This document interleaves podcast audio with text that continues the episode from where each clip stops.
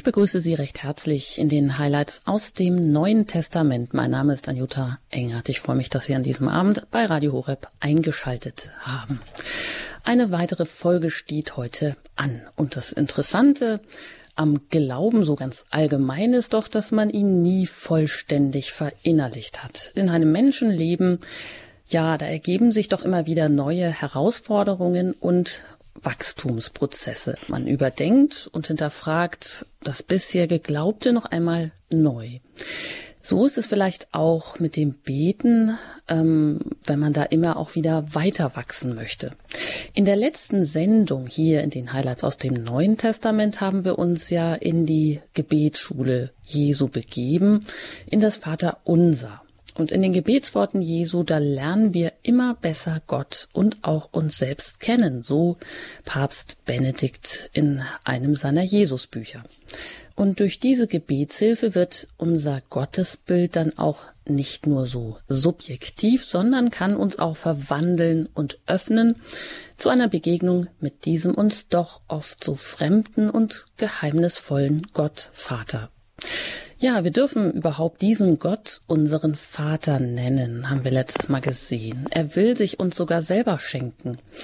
Wie soll das nun gehen? Wir bitten ja doch oft um viele Dinge, die uns so ganz dringend erscheinen. Möge doch einfach vieles besser gelingen im alltäglichen Leben. Ohne Gesundheit können wir das Leben ja auch nicht bewältigen. Und ständige Missgeschicke oder Pannen und Pleiten, die zermürben uns oder sie hinterlassen auch das Gefühl der Ohnmacht oder behindern uns überhaupt am Leben teilzunehmen, erschöpferisch zu gestalten oder die uns geschenkten Gaben auch in Ruhe genießen zu dürfen.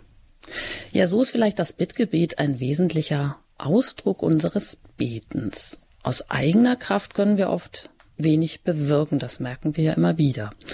So gesehen sind wir auf ihn, Gott, angewiesen. Kaum sind nun die Worte des Vater unser verklungen, geht es auch in der Bibel weiter mit der Frage, warum denn unsere Ausdauer und auch unser Vertrauen beim Beten so oft hart auf die Probe gestellt werden.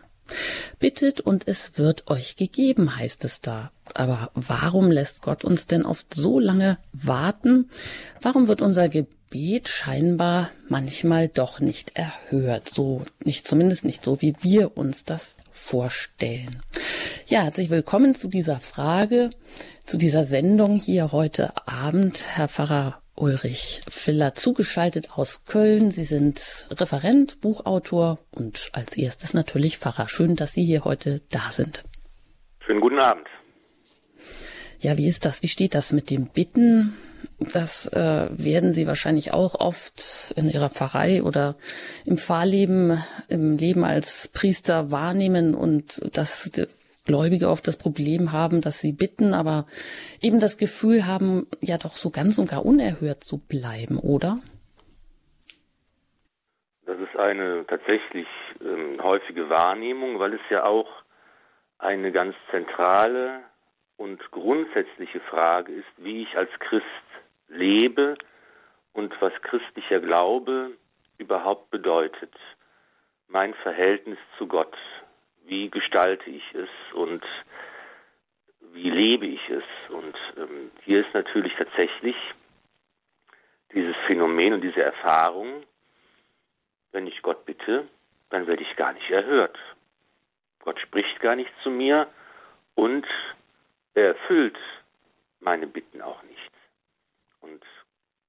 bei dieser Frage muss man eben dann äh, zunächst fragen, wie beten wir eigentlich als Christen? Wie sprechen wir mit Gott? Wie kommunizieren wir mit ihm?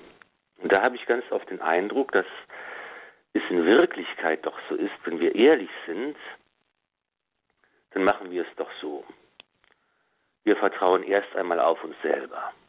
Wir versuchen selbst eine Lösung zu finden. Wir sind gerne unabhängig von anderen Menschen, aber auch von Gott. Wir haben gerne alles im Griff und wir versuchen, unsere Sachen zu lösen und unsere Ziele zu erreichen. Und wenn wir irgendwann an den Punkt kommen, wo das nicht mehr geht, in höchster Not sozusagen, dann fällt uns ein, ach ja, ich kann ja auch den lieben Gott mal fragen. Und dann formulieren wir unsere Wünsche, unsere Anliegen, unsere Bitten, das, was wir brauchen und das, was wir gerne haben möchten und sagen, lieber Gott, jetzt mach du mal. Sozusagen, als wäre der liebe Gott eine Wunscherfüllungsmaschine, wo ich oben was reinwerfe, nämlich mein Bittgebet, und unten kommt die fertige Bitte heraus. Und äh, das ist natürlich im Grunde genommen eine falsche Herangehensweise, ein falsches Gottesbild und eigentlich auch eine falsche Art des Betens.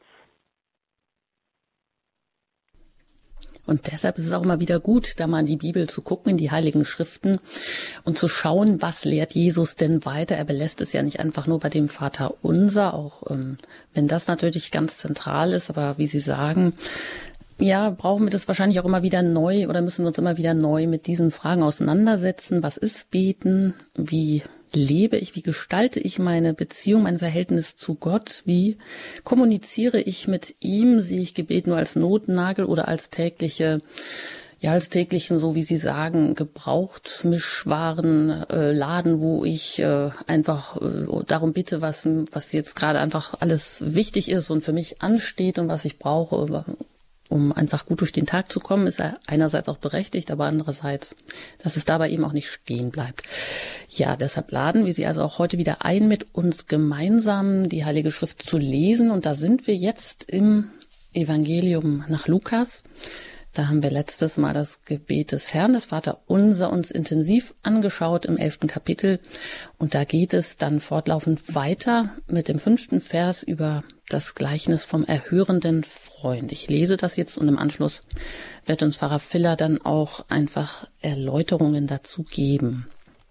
Da heißt es dann, dann sagte er zu ihnen, wenn einer von euch einen Freund hat, um und um Mitternacht zu ihm geht und sagt, Freund, leih mir drei Brote, denn einer meiner Freunde, der auf Reisen ist, ist zu mir gekommen und ich habe ihm nichts anzubieten.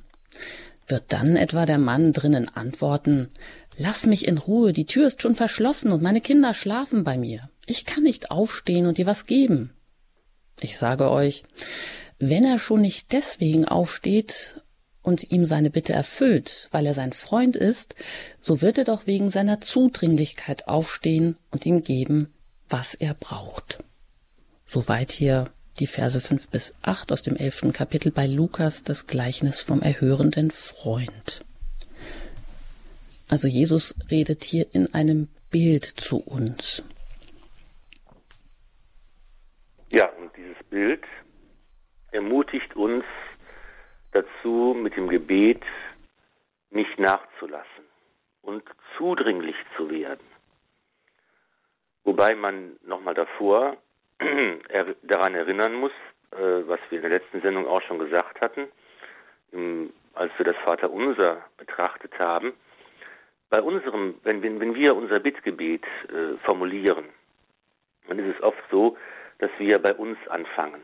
Ich denke daran, was ich brauche, was mir gerade jetzt weh tut, äh, wo ich Heilung erhoffe, wo ich irgendwie in einer Notlage bin, wo ich und es geht immer nur um mich, um mich, um mich und das ist eigentlich der falsche Ansatz. Bevor ich darum bitten kann, dass ich das tägliche Brot bekomme und dass mir die Sünden vergeben werden, muss ich zuerst die ersten drei Vaterunser bitten im Auge haben. Nämlich, dass der Name Gottes geheiligt wird, dass sein Reich kommt, dass es in der ersten Linie um Gott geht, das muss in meinem Beten immer den ersten Platz haben. Ich muss also, wenn ich bete, nicht so sehr davon ausgehen, um meine eigene Person, was ich glaube jetzt nötig zu haben, sondern ich muss einfach ähm, zuerst an Gott denken und ich muss darum bitten, dass sein Name geheiligt wird, dass sein Reich kommt, dass sein Wille geschieht im Himmel und auf Erden.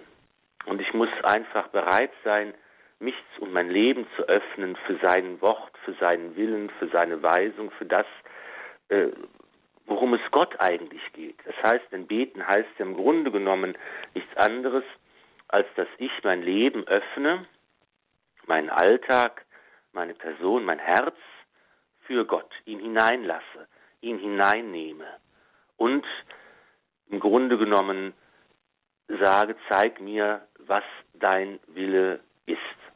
Also nicht zuerst an mich selbst und an meine Wünsche denken, sondern zuerst darum bitten, dass Gottes Herrlichkeit sich offenbart, dass sein Name angerufen und gepriesen wird, dass sein Wille sich verwirklichen kann, auch in meinem Leben.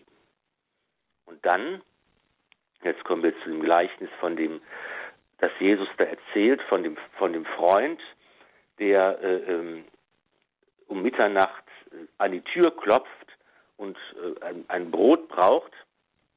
Und ähm, da geht es eben darum, dass äh, Jesus sagt, ja, wir sollen auch nicht aufhören zu beten, wir sollen zudränglich sein, wir sollen lästig fallen.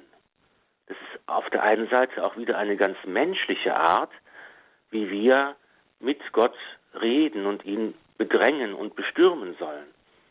Und er sagt ja, wenn der Freund nicht die Bitte erfüllt, weil er der Freund ist, dann wenig, wenigstens dann, weil es ihm lästig fällt, dass jemand da draußen an die Tür hämmert die ganze Zeit. Und genauso dürfen auch wir in unserem Gebet Gott bestürmen und bedrängen. Es ist dieser schreckliche Fatalismus, der bei vielen Christen auch im Denken anzutreffen ist, die sagen, ja mein Gott, der liebe Gott weiß doch, was ich brauche. Er weiß doch alles. Er weiß doch, was mir fehlt. Warum soll ich dann überhaupt äh, ihn noch bitten?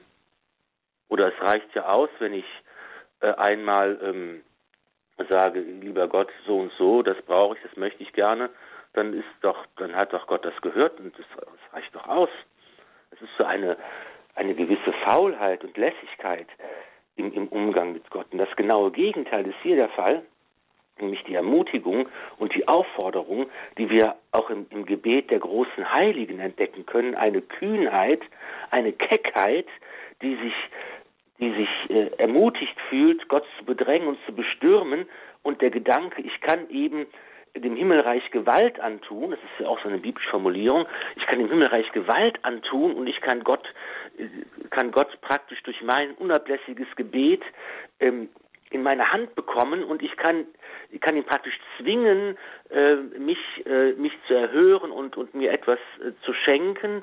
Und ähm, ich habe im Grunde genommen eine gewisse Macht auch, wenn ich unablässig äh, im Gebet bin und Gott bestürme und bedränge. Ja, das ist so, das sind so zwei verschiedene Haltungen. Das eine ist so eine, ein Fatalismus, so eine gewisse Gleichgültigkeit auch Gott gegenüber, die sagt, ja, wenn Gott doch sowieso alles weiß, was soll ich mir da große Mühe geben? Und das andere ist eine Art, wie sie hier im Gleiches beschrieben wird, eine Beziehung, ein, ein, ein, äh, eine bewegte und leidenschaftliche Form des Betens, die nicht aufhört, Gott immer wieder anzurufen, die zudringlich wird, die ähm, wirklich sehr kühn ist und die äh, von dem äh, von dem von dem Glauben und von dem Vertrauen beseelt ist, dass Gott mich auch erhören wird, auch wenn das nicht immer automatisch und sofort der Fall ist. Denn dazu, das gehört eben auch dazu, dass die Frage ist ja, ist das gut, um was ich Gott bitte? Ist es gut für mich? Das, da hören wir später noch in dem, mit dem, in dem Wort von dem, äh, von der Schlange und dem Skorpion und dem Fisch oder Ei, dass, dass, dass eben auch immer die Frage ist, was ist, was ist eigentlich für mein Seelenheil gut und was und wie erfüllt Gott meine Bitten? Das ist nochmal eine andere Frage. Aber erstmal geht es darum, diese, ähm, diese Haltung einzunehmen, dessen, der an die Tür pocht und hämmert und der nicht aufhört, und der wirklich zudränglich wird und dass ich auf diese Weise auch äh, im Gebet mit Gott sprechen kann. Dazu gehört auch der Bereich, dass ich mich beklagen darf. Es geht ja nicht nur um das Bittgebet, es geht ja auch darum, dass ich irgendwie ähm, sauer werde auf Gott. Dass ich sage, lässt, warum lässt du das zu? Und das ist eben auch in dem großen Gebetbuch der Bibel, in den Psalmen. Da wird auch nicht nur Gott gepriesen und gelobt. Da gibt es eben auch ganz viele Verse, aus denen die Klage und die Anklage und die Traurigkeit und das Gefühl der Gottverlassenheit sprechen, dass ich eben auch mit der ganzen Bandbreite meines Lebens, meiner Empfindungen, meiner Situation Gott bestürmen und bedrängen kann. Und das ist eigentlich das echte christliche Gebet.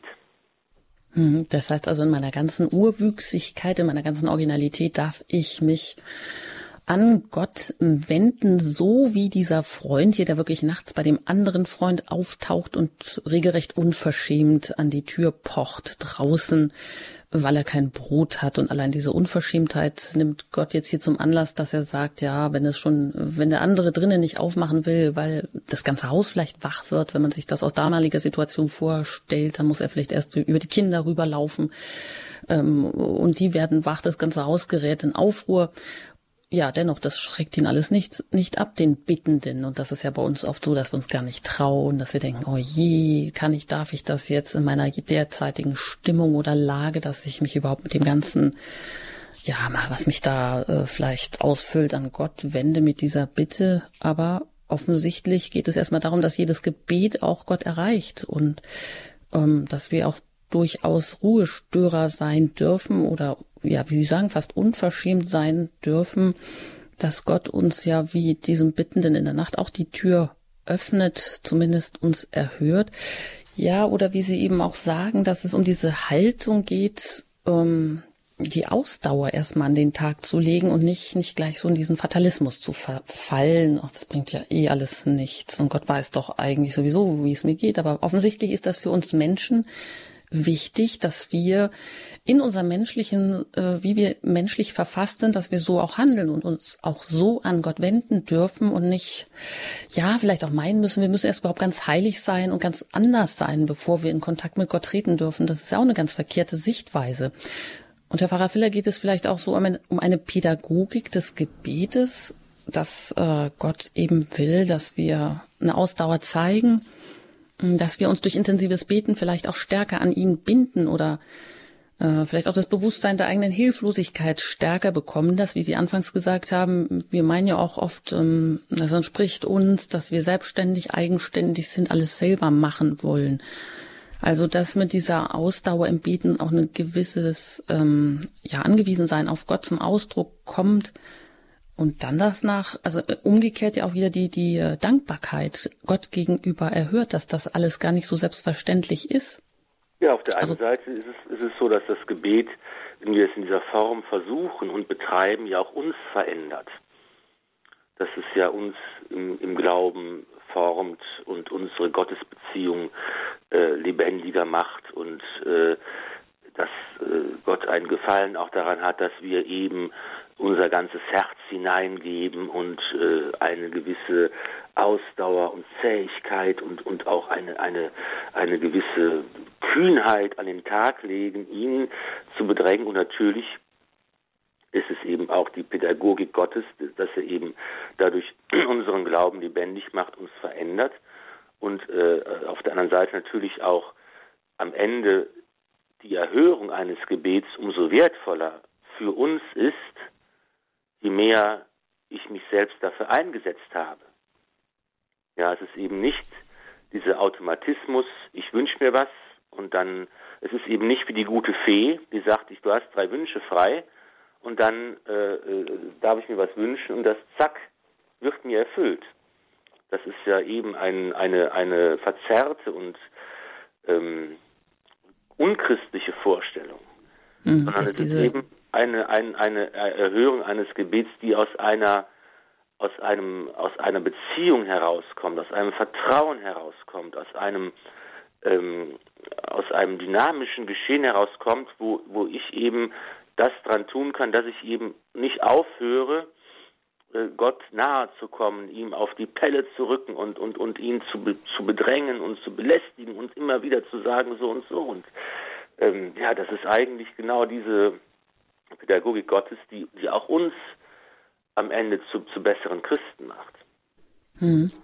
Also beten nicht nur als Tischlein deck dich ähm, Mentalität, sondern das Beten soll uns in eine tiefere Gottesbeziehung hineinbringen, äh, eine Gottesbeziehung lebendig machen und ähm, auch Vertrauen stärken. Und das ist auch das Stichwort für die fortführende Stelle dann hier bei Lukas im 11. Kapitel, Vers 9 vom Vertrauen beim Beten. Und da heißt es dann, Darum sage ich euch, bittet, dann wird euch gegeben, sucht, dann werdet ihr finden, klopft an, dann wird euch geöffnet.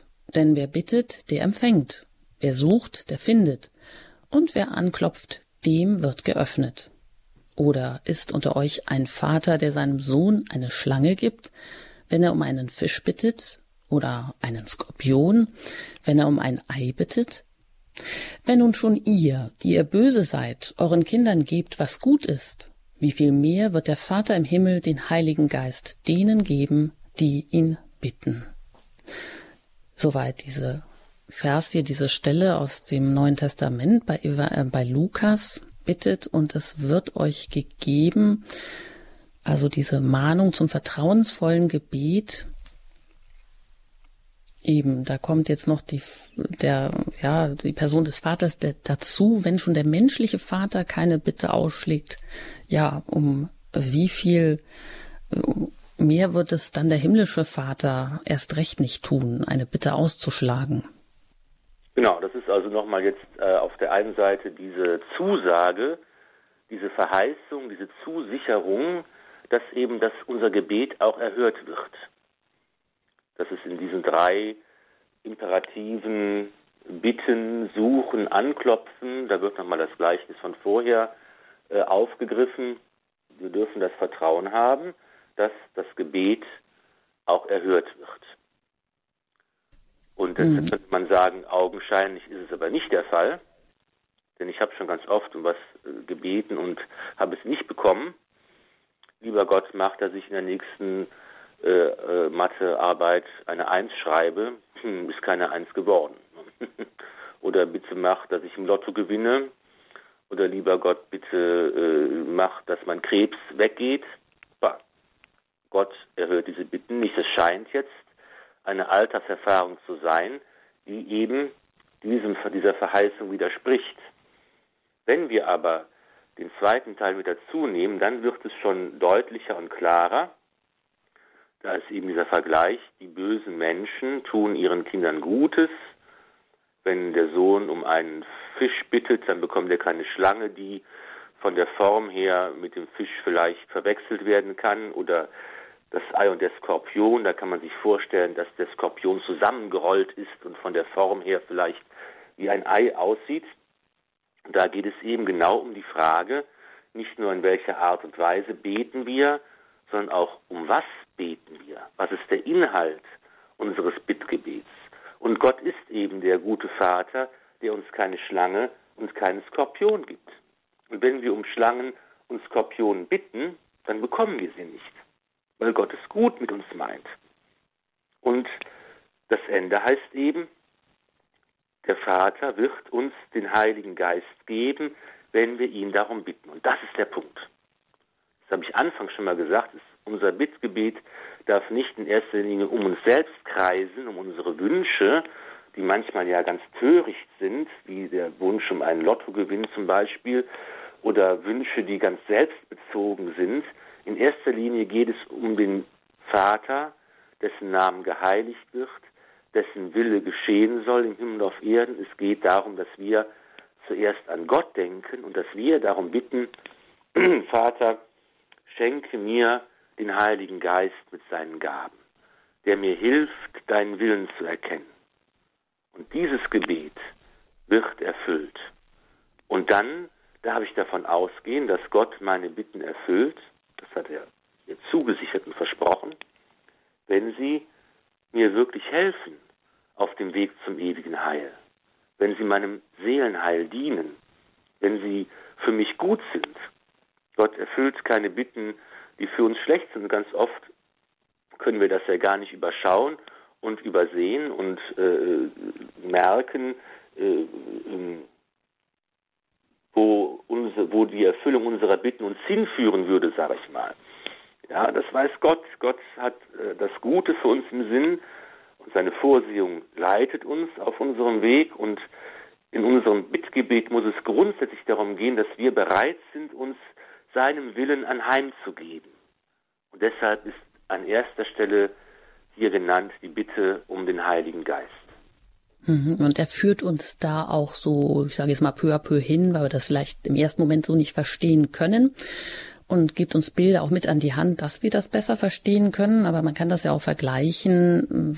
Ja, wenn man morgens aufwacht, dann ist man ja so gleich in ja, in den ganzen Dingen, die da auf einen warten. Man ist, ähm, man hat manchmal so gewisse Scheuklappen auf. Man sieht eben wirklich nur noch das, was sich da zusammenbraut auf dem eigenen Teller und ist manchmal gar nicht in der Lage, irgendwie über diesen Teller hinwegzuschauen, dass es da auch noch was anderes gibt. Und ja, dann ist es vielleicht so wie am Morgen, dass man, dass man eben aufgefordert ist beim Beten auch erstmal den Blick nach oben zum Himmel zu wenden und von daher sich für den Tag auszurichten, eine Ausrichtung zu bekommen und die Dinge auch dann anders sehen zu können.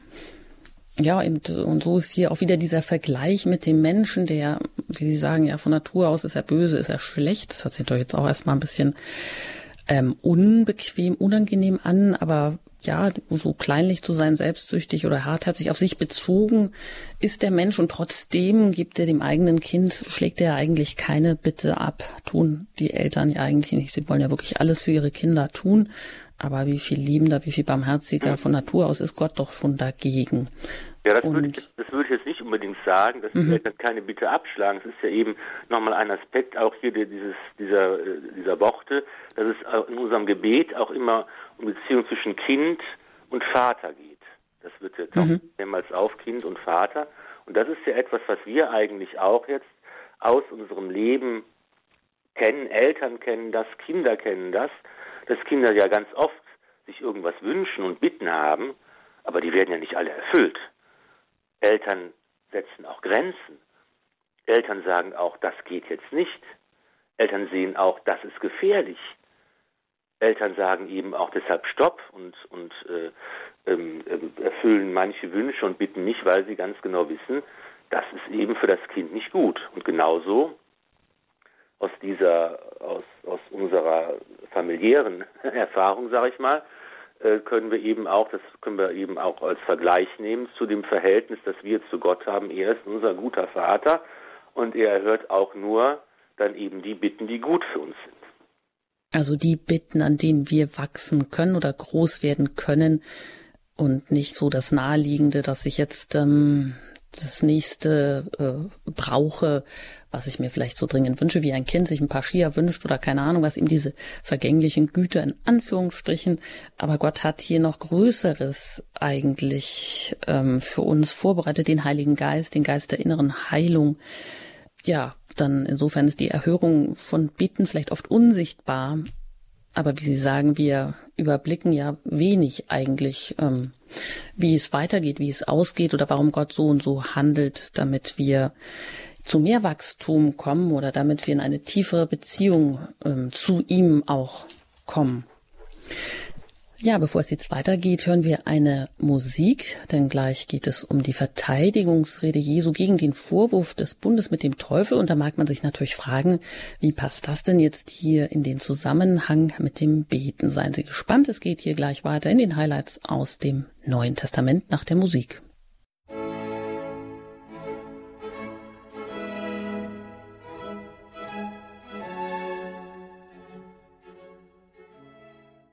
Ich bin im Gespräch mit Pfarrer Ulrich Filler. Er ist heute Zugast bei Radio Horeb in den Highlights aus dem Neuen Testament. Wir befinden uns hier mitten in der Pädagogik des Betens. Wie lehrt Gott uns beten? Wie lehrt Jesus uns beten im Vater unser? Und weiter haben wir uns gerade beschäftigt mit dem Gleichnis vom bittenden Freund und ähm, mit vom Vertrauen beim Beten. Und wir hören jetzt weiter fortlaufend hier im Lukas Evangelium 11. Kapitel Vers 14 die Verteidigungsrede Jesu. Und da heißt es, Jesu trieb einen Dämon aus, der stumm war. Als der Dämon den Stummen verlassen hat, konnte der Mann reden. Alle Leute staunten. Einige von ihnen aber sagten, mit Hilfe von Belzebul, dem Anführer der Dämonen, treibt er die Dämonen aus. Andere wollten ihn auf die Probe stellen und forderten von ihm ein Zeichen vom Himmel. Doch er wusste, was sie dachten und sagte zu ihnen, jedes Reich, das in sich gespalten ist, wird veröden, und ein Haus ums andere stürzt ein. Wenn also der Satan mit sich selbst im Streit liegt, wie kann sein Reich dann Bestand haben? Ihr sagt doch, dass ich die Dämonen mit Hilfe von Belzebul austreibe. Wenn ich die Dämonen durch Belzebul austreibe, durch wen treiben dann eure Anhänger sie aus? Sie selbst also sprechen euch das Urteil. Wenn ich aber die Dämonen durch den Finger Gottes austreibe, dann ist doch das Reich Gottes schon zu euch gekommen. Solange ein bewaffneter, starker Mann seinen Hof bewacht, ist sein Besitzer sicher.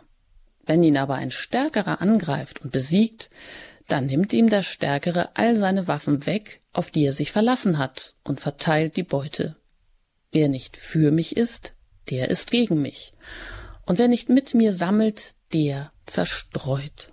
Soweit diese Verteidigungsrede Jesu gegen den Vorwurf des Bundes mit dem Teufel. Herr Pfarrer Filler, wie passt das denn nun inhaltlich hier rein nach dem Blick zum himmlischen Vater? Hm, jetzt gleich wieder den Blick nach unten in die Probleme zum Bösen hin oder wie soll man das verstehen? Ja, nachdem wir jetzt die Teile über das Gebet und die Art des Betens ähm, gelesen haben, geht es jetzt äh, bei Lukas weiter mit der Auseinandersetzung des Herrn mit seinen Gegnern. Und ähm, es geht eben darum, wie die Menschen jetzt ähm, das beurteilen, was Jesus tut und wie sie reagieren auf das, äh, was er bewirkt. Und ähm, hier eben seine Auseinandersetzung mit den Dämonen. Hm. Also Jesus wird vorgeworfen, aus einem Stummen, also Jesus treibt aus einem Stummen einen bösen Geist aus und die Gegner behaupten jetzt, er habe das im Namen oder mit der Macht des obersten Teufels sozusagen getan. Und, und Jesus widerlegt das, indem er sagt, ja, dann würde ja der Satan sich selber bekämpfen, so in etwa. Also es ist vielleicht gar nicht so unkompliziert, wie er das jetzt hier anführt und widerlegt. Was hat er da im Blick? Ja, zunächst mal äh, wird also deutlich hier, dass die Menschen erkennen, sie staunen darüber. Jesus hat die Macht über die bösen Geister, die Macht über das Böse.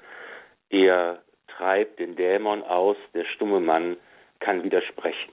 Dann sind aber eben jetzt ist der Vorwurf, der erhoben wird, dass Jesus jetzt hier nicht in der Macht Gottes wirkt, sondern dass er eben die Macht des Bösen gebraucht. Baal Zebul, das heißt also auf Deutsch sowas wie Mistgott, ja, als oberster, der als Anführer der Dämonen bezeichnet und er sagt, der Vorwurf lautet eben, Jesus handle nicht in der Macht Gottes, mit der Macht des Guten, äh, mit dem Heiligen Geist, sondern er bedient sich eben hier der bösen Kräfte, er bedient sich der Dämonen, um diese staunenerregende Taten hier tun zu können. Und ähm, dann gibt es eben die anderen noch, die ihn auch angreifen oder in Frage stellen und sagen, äh, gib uns ein Zeichen vom Himmel. Mach irgendwie ein Wunder, dass wir eben daran glauben können, dass du ähm, dass das aus dem Guten, aus Gott heraus handelst. Und das ist ja eben auch schon an anderer Stelle im, im Evangelium vorkommen, dass, dass die Menschen hier Zeichen Wunder und Wundertaten von Jesus fordern und sagen, wenn du uns Wunder zeigst, dann können wir an dich glauben. Das ist ja immer dieses Prinzip, dass es auf diese Weise nicht funktioniert. Jesus kann nur dort Wunder wirken und Zeichen tun, wo die Menschen bereit sind zu glauben. Das ist genau umgekehrt. Nicht erst kommt das Wunder und ich sage, boah, ist ja großartig, jetzt glaube ich, dass du der Messias bist, sondern umgekehrt. Ich erkenne Jesus, ich folge ihm nach, ich fange an zu glauben, ich bekenne ihn als, als Sohn Gottes und dann, wo der Glaube da ist, ist die Möglichkeit, Wunder zu tun, weil Gott uns eben nicht durch wundersame Mirakel und spektakuläre Taten überwältigen und zum Glauben zwingen will, sondern Gott lädt uns ein zum Glauben und wo der Glaube vorhanden ist, dort können auch die Wunder geschehen, dort kann, kann Gott auch äh, in unser Leben eingreifen sozusagen. Und das ist der Hintergrund auch hier, ähm, dass, dass äh, dass die Leute sagen, wir stellen dich mal auf die Probe, wir, wir glauben erstmal nicht an dich, sondern zeig uns erstmal, was du kannst, mach mal einige, einige tolle Sachen. Und mhm. Jesus antwortet jetzt darauf, indem er ein, ein Beispiel gibt, dass er eben sagt, dass, dass das Reich, das in sich gespalten ist, kann keinen Bestand haben, es wird zur Wüste werden und ähm, das Haus, die Häuser werden einstürzen. Und er sagt ihm, es kann ja nicht sein, und das ist sein Argument und sein Beleg, wenn der Teufel gegen sich selbst praktisch kämpft, das, das macht ja keinen Sinn. Und äh, äh, äh, deshalb ist es so, dass, dass, dass, dass ich in der Kraft Gottes das Böse bekämpfe, dass das Gottesreich hier die Herrschaft des Bösen ablöst. Mm, den Teufel durch den Teufel auszutreiben macht keinen Sinn, in der Tat. Und, und dann fragt er auch, durch wen treiben denn dann eure Anhänger den Teufel aus? Mit Anhängern sind jetzt da die, die hohen Priester gemeint? Und da sagt er ja. weiter, sie selbst, also sprechen euch schon das Urteil. Genau, das, sind, das, ist, das ist eben auch diese, diese Praxis, die, die es damals gegeben hat, dass es eben auch andere Leute gab, die eben, das wird ja auch an anderer Stelle äh, noch deutlich, dass, dass die mir eben sagen, ach, das sind noch andere, die äh, uns nicht nachfolgen, aber die äh, die Dämonen austreiben, auch in deinem Namen. Das waren manchmal auch so irgendwelche Zauberpraktiken, die ähm, verwendet wurden, dass, dass es eben auch andere Leute gab, die eben sich berufen fühlten, hier das Böse zu bekämpfen. Und dann heißt es ja weiter, er treibt sogar den ähm, die Dämonen durch den Finger Gottes aus. Was bedeutet das genau, dass das hier mit dem Finger Gottes, was ist damit ausgesagt? Also ja, der kleine Finger genügt schon. Wofür ja. steht das Bild? Ja, das, der, äh, der Finger Gottes äh, taucht bereits im Alten Testament auf, wo er an die Wand schreibt, das Menetekel, wo eben hier auch äh, deutlich wird, äh, vorhergesagt wird, Gott besiegt das Böse und er macht dem schändlichen Treiben ein Ende. Der Finger Gottes ist eben ein Bild für die göttliche Macht, für die Gottesherrschaft, die hier auf Erden bereits anfängt und spürbar wird. Und das ist das, was Jesus tut. Er handelt aus der Verbindung mit dem Vater heraus, er handelt in der Kraft des Heiligen Geistes, er richtet die Gottesherrschaft und macht der Herrschaft des Teufels ein Ende. Hm, da ist ja dann auch oft vom Arm Gottes die Rede, oder heißt es auch, dass hier auch schon die heilige Dreifaltigkeit in Arm, Hand, Finger sozusagen in dieser dreifachen Komponente angedeutet ist? Das kann man sicher auch äh, äh dort hineinlesen vielleicht, ja. Hm. Und dann weiter geht's ja dann noch mit dem Vergleich ähm, des, des Hauses oder Palastes, der durch Bewaffnete verteidigt ist, der dann, wo er sagt, ja, das kann eigentlich nur durch einen Stärkeren überwunden werden. Aber soll man jetzt daraus den Schluss ziehen, dass sozusagen das Böse auch so eine große Macht hat oder dass man sagen kann, ja, Satan, der bewacht irgendwie die ganze Welt, aber Christus ist letztendlich doch der Stärkere? Genau, das ist eben die Aufforderung, die ja auch äh, am Ende dann in einem Satz nochmal zusammengefasst ist, dass Jesus uns sagt, ihr müsst eine Entscheidung treffen. Wer nicht für mich, ist es gegen mich. Wer nicht mit mir sammelt, der zerstreut. Also, es geht darum zu sagen, ja, ich stelle mich hundertprozentig auf die Seite des Herrn ich kann zwar versuchen, ohne Jesus mein Haus zu bewachen und meine Leute zu bewaffnen sozusagen, aber dann kann es sein, dass das Böse mich überwindet. Wenn ich aber auf der Seite des Herrn bin und wenn ich auf der Seite Jesu bin und wenn ich sage, ich entscheide mich für sein Reich, dann äh, kann im Grunde genommen ähm, das Böse mich nicht überwinden. Hm. Gibt es da aber nicht noch eine andere Stelle, die so ähm, eigentlich etwas anderes aussagt oder das eben auch gar nicht so radikal formuliert? Wenn nicht für mich ist, es gegen mich. Hatten wir das nicht kürzlich auch hier in den Highlights aus dem Neuen Testament? Genau, es gibt noch einen, einen, einen ganz ähnlichen Ausspruch, der das genaue Gegenteil besagt. Äh, aber das ist eben ein jetzt immer situativ unterschiedlich, äh, um, um was es geht. Und hier geht es darum, dass, dass Jesus uns auffordert, dass wir in dieser Frage, nämlich die Herrschaft des Bösen gegen die Herrschaft Gottes, das Reich des Satans gegen das Reich Gottes, das anfängt auf dieser Welt, das bereits angebrochen ist, dass wir uns hier auf die Seite des Herrn stellen müssen. Da gibt es eben keine Zwischentöne, da gibt es keine, keine halbherzigen Möglichkeiten. Ähm, hier müssen wir eine Entscheidung fällen und an der Seite des Herrn stehen. Ja, lassen wir das nochmal ausklingen und weiter in uns arbeiten bei einer Musik und dann schauen wir uns noch die fortlaufenden, fortlaufende Stelle an, wo es dann um den Spruch vom Rückfall geht. Also gleich nach der Musik geht es hier weiter in den Highlights aus dem Neuen Testament.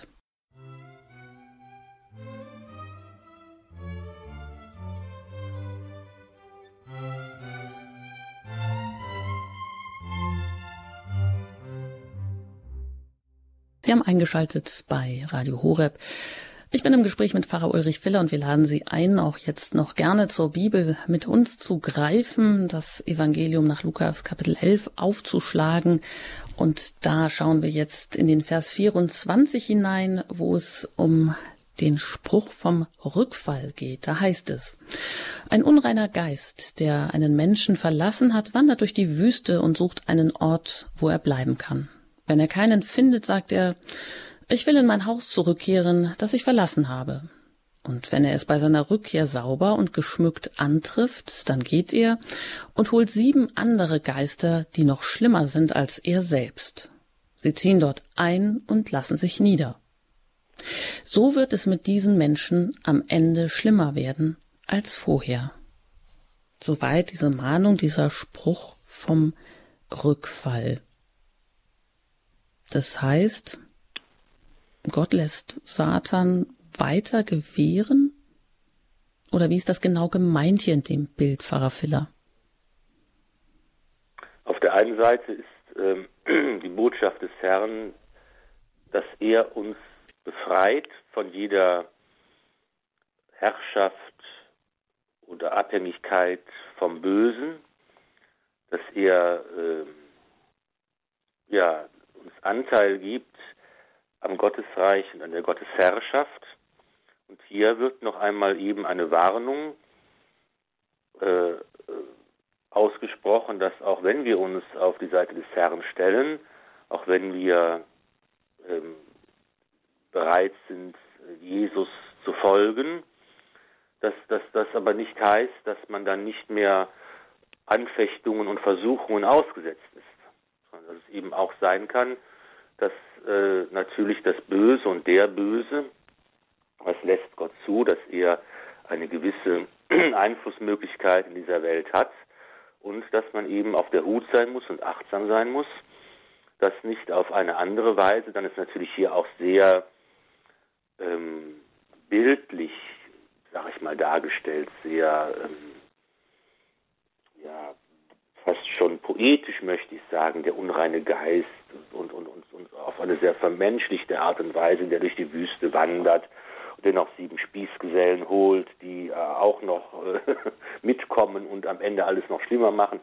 Ähm, ein Bild, möchte ich sagen, dafür, dass der Mensch immer anfällig ist für die Versuchungen des Bösen und dass eben auch man nicht sagen kann, jetzt bin ich fertig, jetzt habe ich es geschafft, jetzt bin ich ein Christ, jetzt bin ich gläubig und ich äh, brauche nicht mehr achtsam zu sein und wachsam zu sein, sondern eben gerade Menschen, die jetzt besonders nah an Jesus sind, da ist natürlich auch die Fallhöhe besonders hoch, wenn sie der Versuchung zum Bösen erliegen. Siehe zum Beispiel Judas oder Petrus. Das sind natürlich Apostel, die jetzt am Ende äh, auch dem, der, der Versuchung erlegen sind. Und das ist natürlich dann immer noch schlimmer, als wenn man eben jetzt kein Apostel ist oder wenn man eben nicht äh, tief im Glauben steht. Ähm, und da ist natürlich äh, äh, immer eine, eine Wachsamkeit, eine Achtsamkeit gefragt, dass ich mir immer bewusst sein muss, ich muss immer, darf mir nicht sicher sein, dass ich als Christ mit Christus verbunden bin, mir kann, und ich kann äh, gar nicht mehr fallen. Das ist immer die Gefahr, vor der hier gewarnt wird. Hm, und wie Sie sagen, diese sieben Geister, die ähm, Spießgesellen, wie Sie so ein bisschen belustigend auch sagen, das ist ja hier fast so mit Sympathiegewinn geschildert, dass die dann äh, ja noch ein bisschen um sich herum sammeln und dann noch in das Haus zurückkehren. Hört sich ja fast so ein bisschen verharmlosend an oder wie wir vielleicht das oft auch denken, ja, lieber gehen wir den bequemeren Weg und die dürfen sich da bei uns auch einnisten. Äh, vielleicht schließen wir da manchmal faule Kompromisse, weil wir doch vielleicht auch ähm, das sehr unbequem ist, gerade die Aussage hier, dass es dann am Ende schlimmer wird als vorher mit Menschen, ähm, wenn man sich vorher, also ja, für, ich sage mal, für Gott entschieden, entschieden hat, oder wir sehen das ja auch oft in heiligen Biografien, ähm, dass die Erwählung manchmal so ein Exponiertsein mit sich bringt, äh, dass die dann, also je näher der Mensch an Gott steht, umso mehr ist er dem Angriff Satans ausgesetzt, ist die Frage, so wird das oft dargestellt. Und ähm, davor schreckt man ja dann lieber gerne mal zurück und denkt dann auch, ja, dann, dann, dann lieber doch nicht. Ja, das ist eben die bleibende Herausforderung, die für jeden Christen äh, da ist und die angegangen werden muss. Ich darf eben, muss eben das, und da kommt jetzt auch wieder uns zugute, was wir gerade über das Gebet gehört haben. Ich darf eben nicht nachlässig werden, sondern ich muss immer daran denken, Gott zuerst. Sein Wille geschehe. Ich soll bitten um den Heiligen Geist. Und wenn ich das tue, wenn der Heilige Geist in mir wohnt und wenn ich in der Freundschaft mit Jesus lebe, dann hat die Herrschaft des Teufels und des Bösen keine Chance. Es ist aber keine, kein Punkt, den ich erreichen muss, wo ich sagen kann, jetzt habe ich das erreicht, jetzt bin ich damit fertig, jetzt kann nichts mehr passieren, sondern es ist ein lebenslanger Prozess, eine Beziehung, eine Dynamik, in der ich mich immer wieder von neuem bemühen muss, in der ich nicht nachlassen darf, in der ich äh, zudringlich werden soll, in der ich um diese Freundschaft mit Gott ringen muss und äh, immer wieder das Gebet erneuern muss, denn sonst kann es durchaus passieren, dass ich eben auch äh, der Versuchung äh, nachgebe und das Böse wieder in mein Leben hineinlasse. Also hier die Mahnung und Warnung des Herrn zur Achtsamkeit, die Aufforderung, unablässig zu sein, die Aufforderung, nicht den Mut zu verlieren und immer wieder äh, um den Heiligen Geist zu bitten. Hm, und vielleicht auch die Aufforderung, da nüchtern zu bleiben, denn es gibt ja dann auch wieder so Tendenzen, wo man sagt, ja, jetzt vor großen Hochfesten, da hast der Satan besonders am Wirken und dann sieht man alles nur noch unter dieser Brille. Jedes Missgeschick äh, wird dem dann zugeordnet und dann äh, verfällt man vielleicht in so ein Denken, wo man dem Teufel eigentlich auch viel zu großen Raum einräumt und nicht erstmal nüchtern sieht, was man selber betreibt, oder? Genau, das ist ja in dem bei der Behandlung dieses Themas, wenn wir von Dämonen sprechen, wenn wir vom Teufel sprechen, wenn wir vom Bösen sprechen, ähm, sowieso immer angeraten, hier eine gewisse Nüchternheit ähm, äh, zu bewahren und jetzt nicht sich zu schnell in solche Dinge hineinzusteigern. Natürlich auf der einen Seite glauben wir an die, an die Existenz des Teufels und der Dämonen. Sie wird ja auch eben hier in der Heiligen Schrift äh, ganz, ganz oft äh, auch belegt. Aber man muss eben sagen, der Teufel ist auch wie ein Kettenhund, der eben, dem man nicht zu nahe kommen soll. Und wenn man eine Distanz dort hält und bewahrt, dann braucht man auch nicht in unnötige Sorge zu verfallen. Das muss man auch ganz klar sagen, dass man sich hier nicht äh, hysterisch irgendwie reinsteigern soll, sondern eben hier eine, eine Wachsamkeit, eine Nüchternheit hat und einfach ein, ein gutes Gottvertrauen. Und dann ist das Haus des Lebens, sage ich mal, mit Jesus und dem Heiligen Geist gut geschützt und wird bewahrt. Ja, sehr schön. Und um diese Haltung und dass wir diese Haltung auch ähm, immer wieder neu und gut einnehmen können, da würde ich Sie jetzt einfach noch um ein Gebet bitten und um den abschließenden Segen, vielleicht ganz besonders in diesem Anliegen, Herr Pfarrer Filler. Ja, sehr gerne. Gott unser Vater, noch bevor wir dich suchen, bist du bei uns. Bevor wir deinen Namen kennen, bist du schon unser Gott. Öffne unser Herz für das Geheimnis, in das wir aufgenommen sind, dass du uns zuerst geliebt hast und dass wir glücklich sein dürfen mit dir. Nicht, weil wir gut sind, dürfen wir uns dir nähern, sondern weil du Gott bist. Segne euch der allmächtige und gütige Gott, der Vater und der Sohn und der Heilige Geist. Amen. Gelobt sei Jesus Christus. In Ewigkeit. Amen. Amen. Herzlichen Dank, Herr Pfarrer Filler, dass Sie heute hier uns ähm, ja wieder einige Bibelstellen, die Heilige Schrift ein bisschen auch erklärt haben, nahegebracht haben, gedeutet haben, dass wir ja da einen besseren Zugang auch dazu haben, eine bessere Haltung im Gebet auch wieder einnehmen können. Vielen Dank dafür. Alles Gute Ihnen und auf Wiederhören, Herr Frafiller. Bis zum nächsten Mal sozusagen. Auf Wiederhören. Ja, und wenn ich sage bis zum nächsten Mal, dann auch heute klang ja da mal ein Verweis auf das Alte Testament an und auch diesen ähm, das Menetekel, was Sie angesprochen haben, das haben wir ja auch schon einmal hier in dieser Sendung behandelt. Das heißt, es gibt auch die ganzen Folgen der Highlights aus dem Alten Testament. Die können Sie auch noch im Podcast äh, suchen. Da müssen Sie ein bisschen scrollen und können sich die anhören. Die gibt es aber auch als Buch im FE Medienverlag sind die erschienen. Auch das können Sie sich ja gerne bestellen. Ich danke Ihnen recht herzlich fürs Zuhören. Es verabschiedet sich Ihre Anjuta Engert.